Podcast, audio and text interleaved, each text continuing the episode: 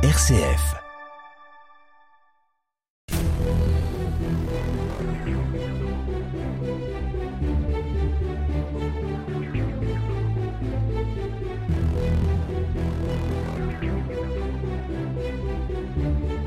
Bonjour.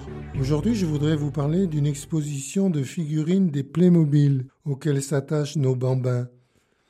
Une exposition a eu lieu à la Tour de Cray durant l'automne l'hiver dernier 2022-2023 avec une présentation de ces figurines remises dans leur contexte du château du Moyen Âge.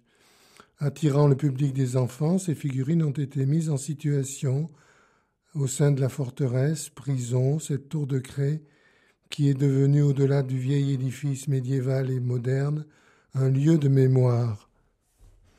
Imposant. Imposant, c'est le mot qu'on peut retenir pour cet édifice établi sur son éperon rocheux et cette tour de craie qui domine la ville dont elle est devenue l'emblème.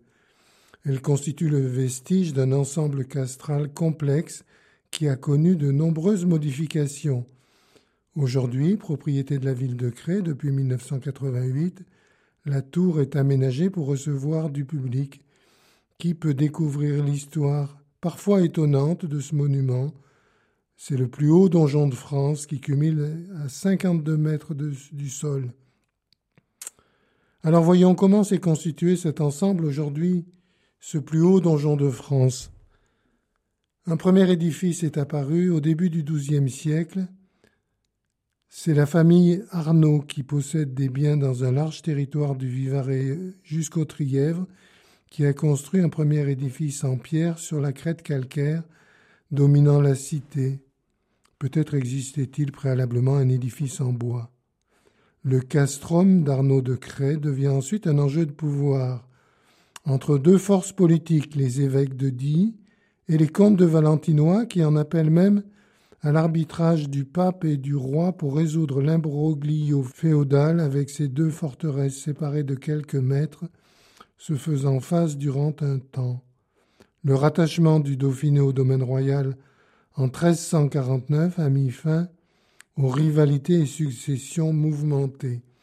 À partir de 1419, le château devient pleine propriété des rois de France.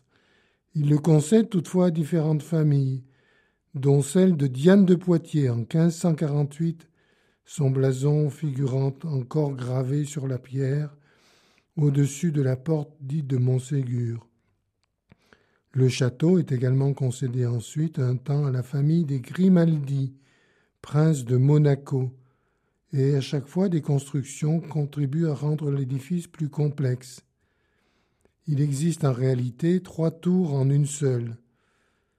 Vu à partir du nord, le mur qu'on appelle mur bouclier, une immense muraille de 23 mètres de longueur et de 44 mètres de hauteur, 3 mètres d'épaisseur donne une impression de massivité et d'unité à un bâtiment, comme je l'ai dit, beaucoup plus complexe qu'il ne paraît.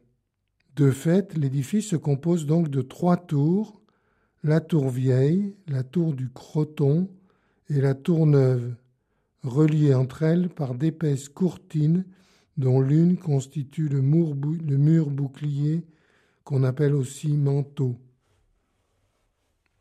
Ces tours ont été construites successivement avant d'être reliées entre elles, aboutissant au dernier tiers du XIIIe siècle à la transformation du château en une énorme tour maîtresse surélevée, ensuite en certains endroits.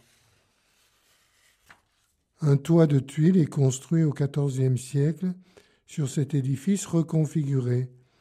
Des aménagements intérieurs et des travaux d'entretien modifieront ensuite l'édifice au fil du temps, mais le donjon reste cette pièce maîtresse qui domine la ville. Les procès-verbaux rédigés à l'occasion des visites et des chicanes juridiques renseignent sur l'état de la tour et ses évolutions. La tour demeure une parfaite illustration d'un système architectural de défense avec ses dimensions impressionnantes, 32 mètres de long sur 20 mètres de large et une hauteur de 52 mètres.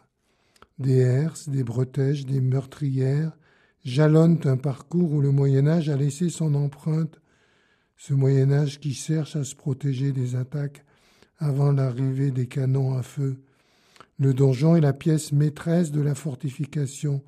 Il se veut dissuasif et repousse ainsi facilement d'éventuelles offensives. Mais c'est aussi un lieu de refuge en cas d'attaque, et c'est un symbole de la puissance seigneuriale.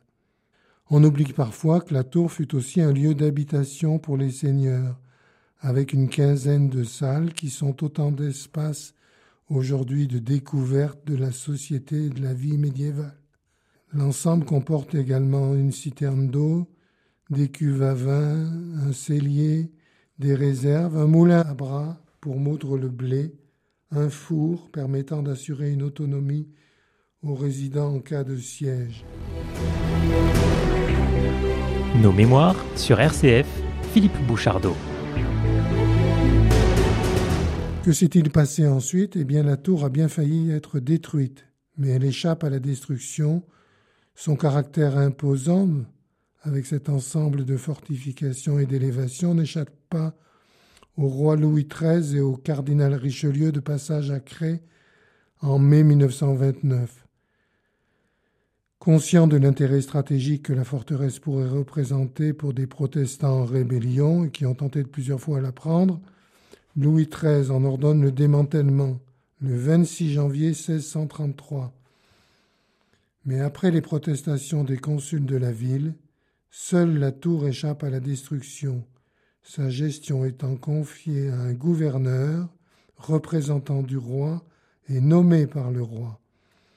Des édifices sont ainsi quand même détruits, les murs d'enceinte sont arasés au niveau du parapet des terrasses, des terrains sont aliénés par des propriétaires privés qui y cultivent leurs jardins et y défieront parfois leurs maisons. Les traces de la forteresse ont ainsi en partie disparu, noyées dans le tissu urbain de la ville de Cré. Une calade, c'est-à-dire une rampe d'accès entre la ville et la tour, est construite au milieu du XVIIIe siècle, et d'autres aménagements encore donneront l'allure actuelle du site. Mais à quoi a été utilisée cette tour après son démantèlement partiel? C'est devenu d'abord un lieu d'enfermement, une prison à part entière à partir du milieu du XVIIe siècle. On y enferme en particulier des protestants qui refusent d'abjurer leur foi après la révocation de l'édit de Nantes de 1685. Ils y subissent parfois la question avant d'être envoyés aux galères. Ruge, la tour garde le souvenir des villageois de Beaufort-sur-Gervanne, dont Marie Moulin, par exemple, pendu en 1687 sur la place du village après avoir été enfermé. Mais avec les protestants, la tour retient aussi des détenus, détenus par lettre de cachet du roi, des collecteurs d'impôts désobéissants ou des habitants récalcitrants qui se sont opposés aux forces publiques.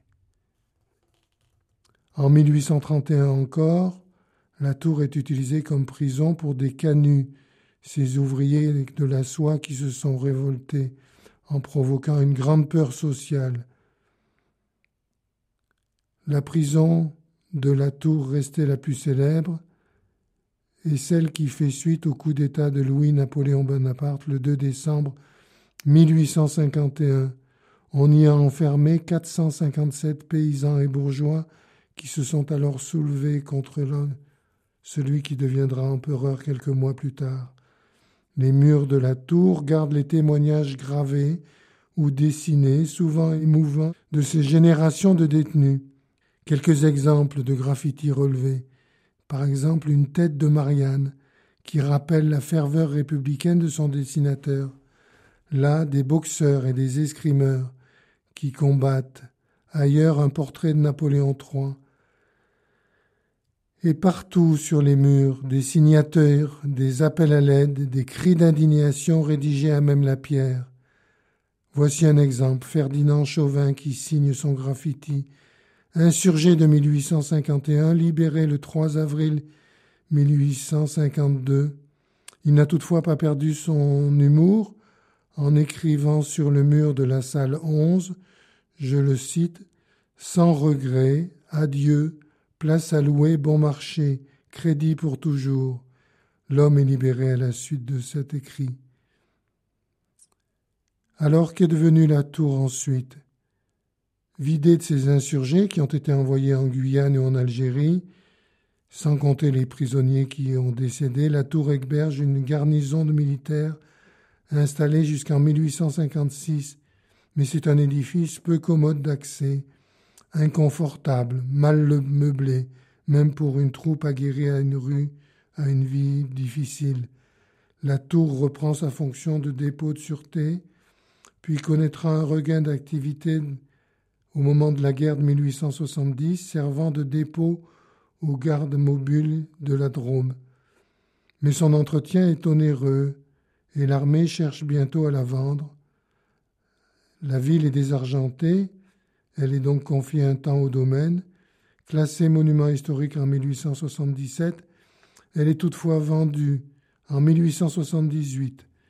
Elle devient une propriété privée aux mains de la famille Chabrière, qui sont des riches protestants crétois, et elle demeure entre les mains de cette famille jusqu'au milieu de l'année 1988, cent ans après son classement au titre des monuments historiques. En effet, la ville a racheté la tour, qui fait progressivement l'objet d'aménagements. En 2003, une scénographie est mise en place, des documents, des maquettes, des meubles complètent le parcours. Il est également possible d'apprécier le point de vue exceptionnel sur la ville de Cré, la vallée de la Drôme, les montagnes de l'Ardèche et du Diois. Sentinelle de pierre, mère protectrice de la ville, la tour est devenue un haut lieu touristique. Elle accueille aujourd'hui quarante mille visiteurs. Ça n'est pas rien. Pour terminer, je tiens à signaler le bel ouvrage de Robert Serre et de Claude Huot qui viennent de rédiger une somme synthétisant l'ensemble des travaux sur ce monument. Merci, à une prochaine fois.